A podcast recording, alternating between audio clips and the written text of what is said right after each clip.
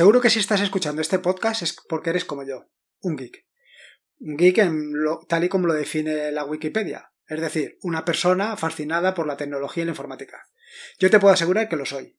Soy un geek hasta la médula.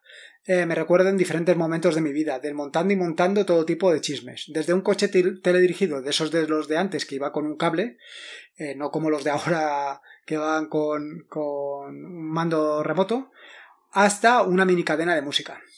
Por supuesto, no todas las cosas luego las volví a montar y funcionaban, o ni siquiera, por supuesto siempre sobraban piezas. Pero eso tanto de joven como después durante la carrera, que recuerdo también que montamos y desmontamos el motor de un vehículo y luego al terminar de montarlo nos sobraban piezas. Pero bueno, yo creo que esto es algo típico que sucede.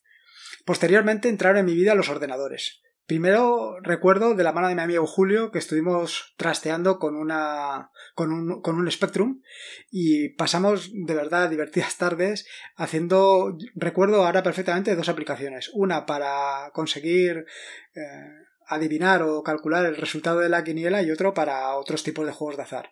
Evidentemente no llegamos a ningún buen puerto porque estoy aquí y no soy multimillonario, pero bueno, lo importante fue lo entretenido que pasamos todas las tardes. Y luego más adelante recuerdo exactamente lo mismo con, con mis amigos Juan Manuel y José Carlos, con los que disfruté muchísimas tardes de fin de semana con el comedor amigo, amiga, que, que más tarde eh, pues ellos me lo, me lo regalaron y yo me entretuve haciendo un simulador de vuelo.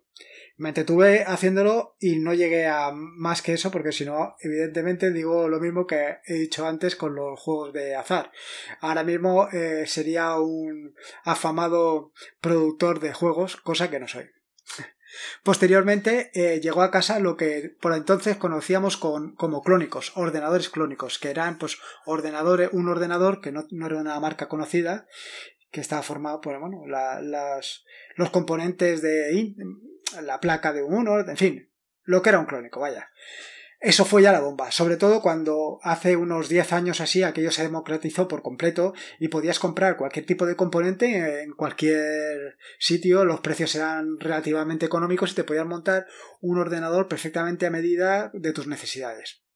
Sin embargo, yo creo que realmente la, la explosión de lo que es el mundo geek ha llegado relativamente hace poco y ha llegado de la mano de la Raspberry y otros sucedáneos. Yo creo que el tema este del Internet de las cosas, pues la mayoría de los que somos geeks lo vemos un poco de lejos, o lo veíamos de lejos hasta la llegada de, de la Raspberry y de los otros eh, y de los otros mini ordenadores o mini placas que nos permiten insertar cualquier tipo de componente dentro de una placa y poderla programarla para nuestras necesidades. Y nuestras necesidades pueden ser desde una cosa tan simple y sencilla como hacer un servidor de páginas web, es decir, montar nuestro servicio Apache, nuestro servicio de MariaDB y un PHP, y sobre eso montar un WordPress hasta cualquier otra cosa que te puedas hacer una idea. Y realmente donde disfrutamos es en todo el proceso desde que decidimos hacer un servidor de páginas web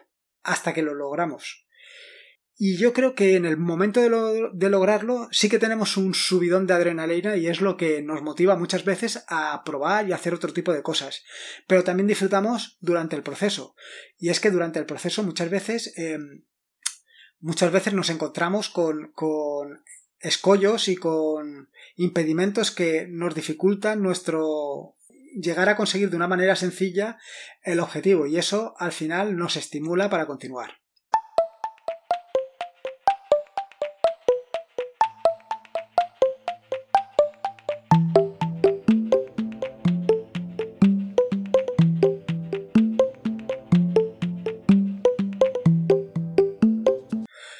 Soy Lorenzo de Atarea.es y este es el episodio número 7 del podcast. Un podcast sobre GNU Linux, Ubuntu, Android y software libre. Aquí encontrarás desde cómo ser más productivo en el escritorio hasta cómo montar un bot para Telegram en un servidor virtual, pasando por convertir tu casa en un hogar inteligente. Vamos, cualquier cosa que se pueda hacer con GNU Linux seguro que la vas a encontrar aquí. En este episodio del podcast voy a darle un giro dramático. Para no continuar aburriéndote con tanto escritorio, tantas cositas que hago para el escritorio y las aplicaciones que suelo utilizar, hoy voy a hablarte de un tema completamente distinto. Me voy a meter en el mundo de la Raspberry Pi y las posibilidades que tiene a la hora de la automatización. Pero te voy a hablar de la automatización ah, de la mano de un increíble software como es Home Assistant. Antes que nada, quiero indicarte que en los próximos días comenzaré la publicación de un tutorial referente a la automatización con Home Assistant. Entonces, aquí te voy a dar unas pinceladas de por dónde va a ir y qué es Home Assistant y qué posibilidades tiene. Sin embargo, podrás seguir con todo lujo de detalles eh, cómo montar tu propio Home Assistant con tu Raspberry, Pi eh, siguiendo los diferentes capítulos del tutorial. Para aquellos que no conozcan, Home Assistant es un software eh, implementado en Python para la automatización de tu hogar. Se trata de software libre desarrollado por una comunidad de personas que eh, son lo que conocemos como do it yourself, como conocemos, como conocen los anglosajones.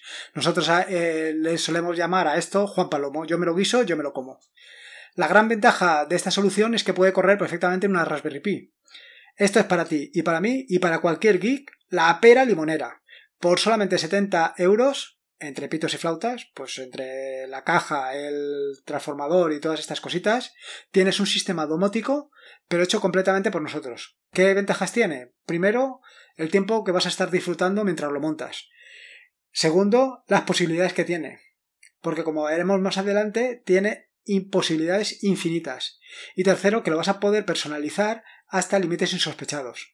Seguro que hay software eh, que te permite hacer la domótica, pero no te va a poder, no te permitirá personalizarlo tanto. Y sobre todo, eh, la sensación que vas a tener haciéndolo tú mismo con Home Assistant es que has hecho algo tú y que es tuyo y que es propio. Mientras que si lo compras, primero que te va a costar, mm, a lo mejor te cuesta un precio parecido, yo creo que no, yo creo que va a ser más caro, pero la sensación de que es algo tuyo no va a ser nunca.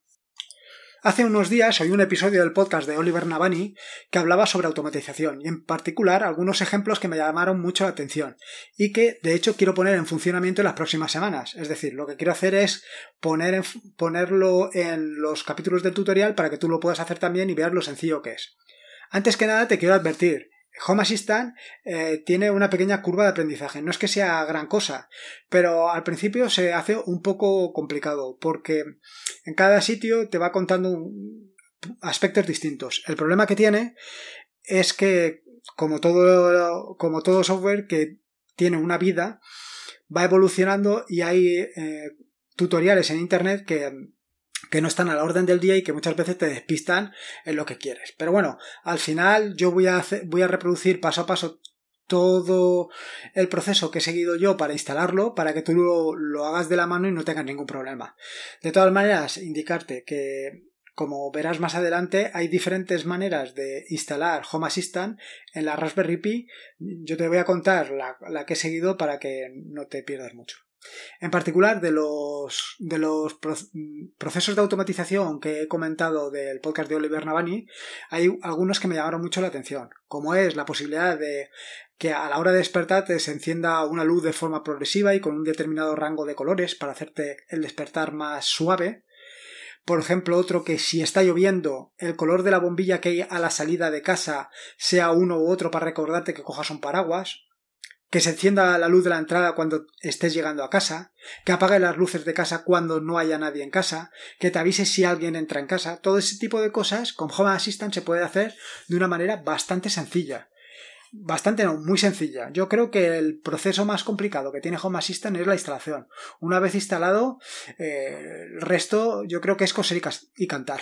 Home Assistant está dividido en varias partes fundamentales. Por un lado están los componentes. En el momento de hacer este podcast estaban por encima de o rondando los 1200 componentes. Los componentes son de todo tipo, es decir, desde componentes de software hasta componentes eh, que permiten integrar elementos de, de hardware. Es decir, por ejemplo, elementos como pueden ser las bombillas de Philips o cualquier otro tipo de componente que te puedas hacer una idea. Y componentes de software son componentes que te permiten eh, conectar con Telegram o con, cualquier otro sistema de mensajería que te puedas imaginar. Así, por ejemplo, te puedes conectar con IFTT para que dependiendo qué acciones haga otro tipo de acciones. Te puedes conectar con otro software como puede ser Todoist o Google Calendar para que te informe de eh, eventos que tienes que realizar o eventos que tienes en un calendario. Por supuesto, te permite grabar con cámaras IP, te permite conectarte con los sensores de, coches BMW o, coches Mercedes, y por supuesto con coches Tesla, claro. Respecto al clima, te permite conectarte con equipos de Daikin o, o con equipos, por supuesto, de Nest. Por supuesto, y como no podía ser de otra manera, te permite conectarte con diferentes sensores que puedes conectar a la Raspberry, como sensores de temperatura y humedad. Eh, precisamente en el caso de los sensores eh, o de los, de los dispositivos para la Raspberry, que los llaman Do It Yourself, es decir, traducido al Román Paladín, Juan Palomo, yo me lo quiso, yo me lo como, pues hay más de 60 dispositivos. Supuesto, y una vez metidos en el mundo de la automatización, también te permite eh, conectar directamente con eh, elementos para descargar cosas de Internet, como puede ser Transmission o Pilot Sensor o Deluge. Estás metido en el mundo del blockchain, también te permite estar conectados al mundo de Bitcoin o incluso a, si estás muy metido en las finanzas, a Yahoo Finanzas. Igualmente te permite trabajar con el procesador de imágenes, te permite conectarte con equipos de riego, como puede ser Rainbird. Por supuesto, como podía ser de otra manera, también te permite conectarte con diferentes sistemas de iluminación, entre los cuales podemos destacar, como no puede ser de otra manera, a Philips. Otro interesante subconjunto de herramientas son todas las relacionadas con los reproductores multimedia, entre los que puedes destacar desde Kodi, por ejemplo, a Google Play Music Desktop Player o cualquiera de los que te puedas imaginar. Por supuesto que está también Place o, Spotify o VLC. Otro campo brutal donde también tienes todo tipo de, de componentes que te puedas imaginar es en el tema de las notificaciones. Ahí puedes mandar notificaciones desde Facebook, o sea, desde o hasta Facebook Messenger, eh, Jabber, Matrix, Mastodon, eh, Telegram, Slack, Rocket Chat, Twitter, cualquier sistema de mensajería. Yo eh, creo que he visto unos 60 sistemas de mensajería.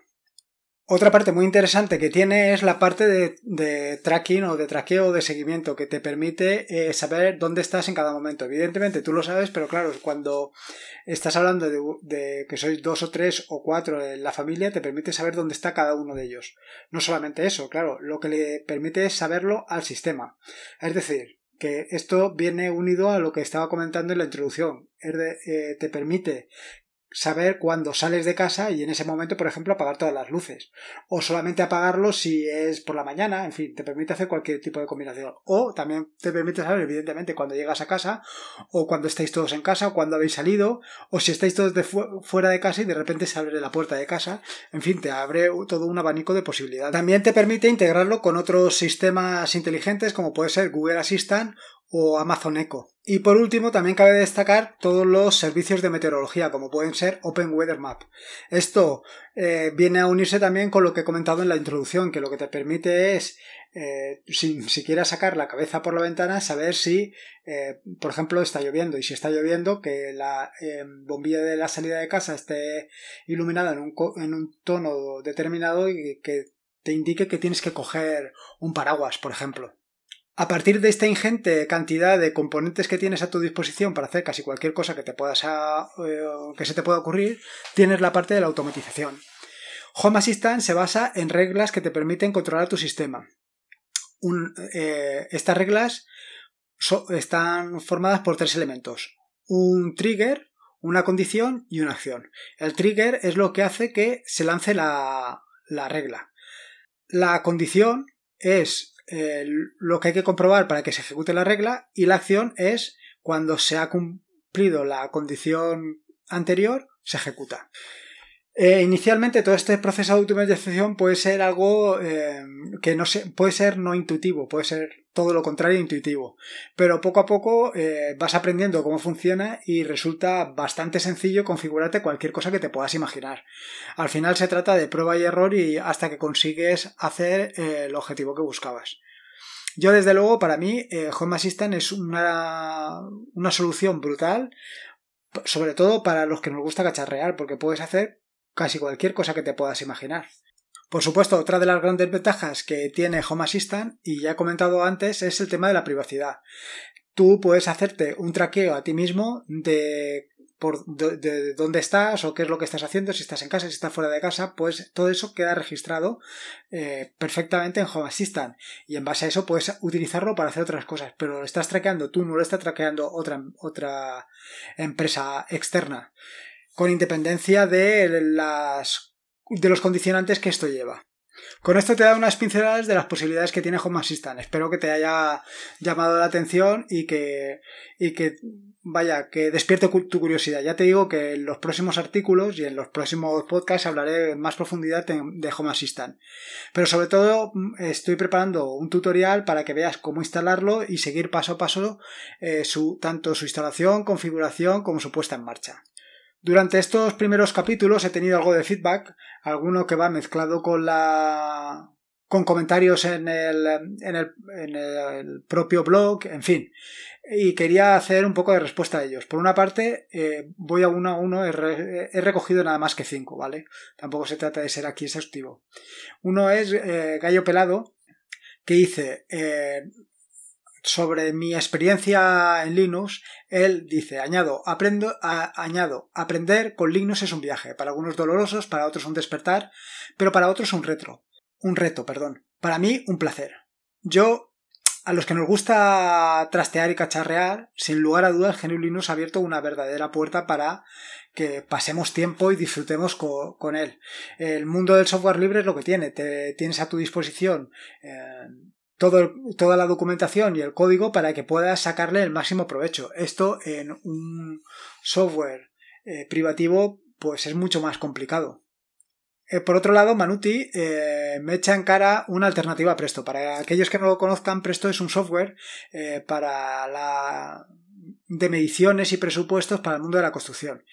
Hace tiempo me puse manos a la obra para, llevarlo. La verdad es que lo tenía por lo menos eh, bastante embastado y por lo menos en la cabeza preparado para hacer.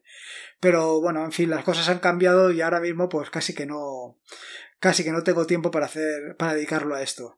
Si tuviera suficiente presupuesto, pues sin lugar a dudas me pondría y lo haría, pero bueno, ahora mismo ya digo que lo tengo bastante complicado.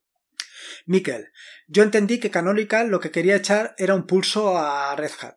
Yo, desde mi punto de vista, no creo que Canonical en ningún momento pretendiera echarle ningún pulso a Red Hat. Más que nada porque eh, Canonical y Red Hat navegan en dos mares completamente distintos. Los ingresos de Canonical apenas llegan a los 130 millones de dólares, mientras que Red Hat está por encima de los 2.900 millones de dólares.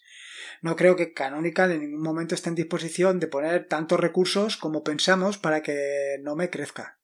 Esta es una opinión personal, por supuesto. Cualquiera puede pensar eh, lo mismo o totalmente contrario.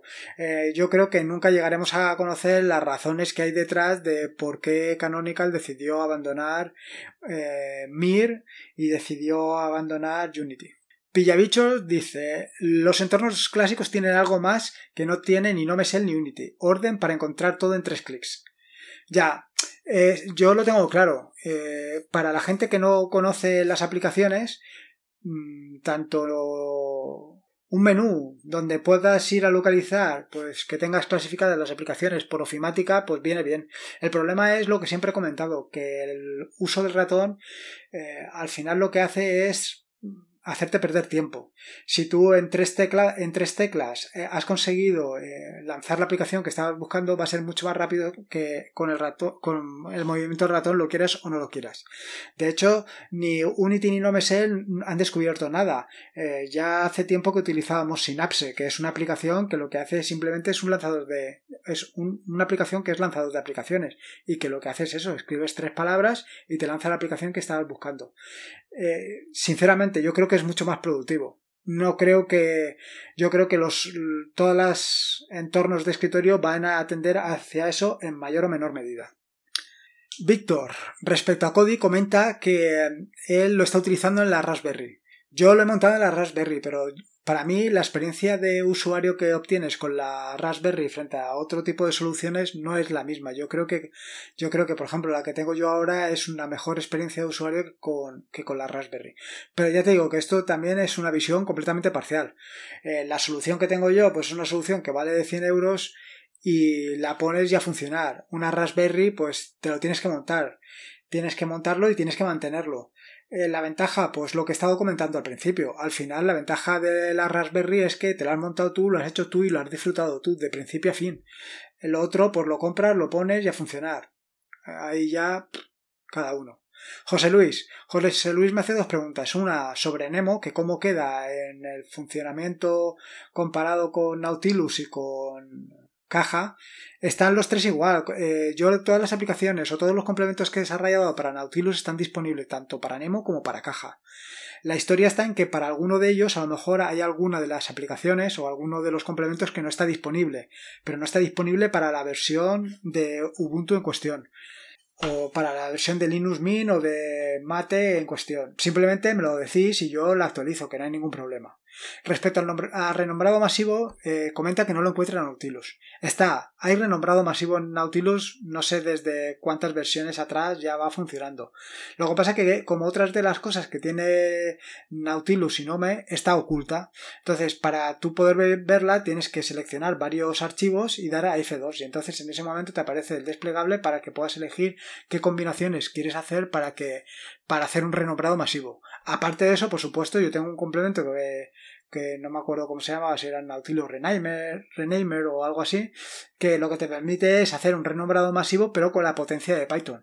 Para aquellos que estén habituados al uso de Python, seguro que le van a sacar mucha mayor productividad a, a Nautilus Renamer que las posibilidades que ofrece el renombrado masivo de Nautilus.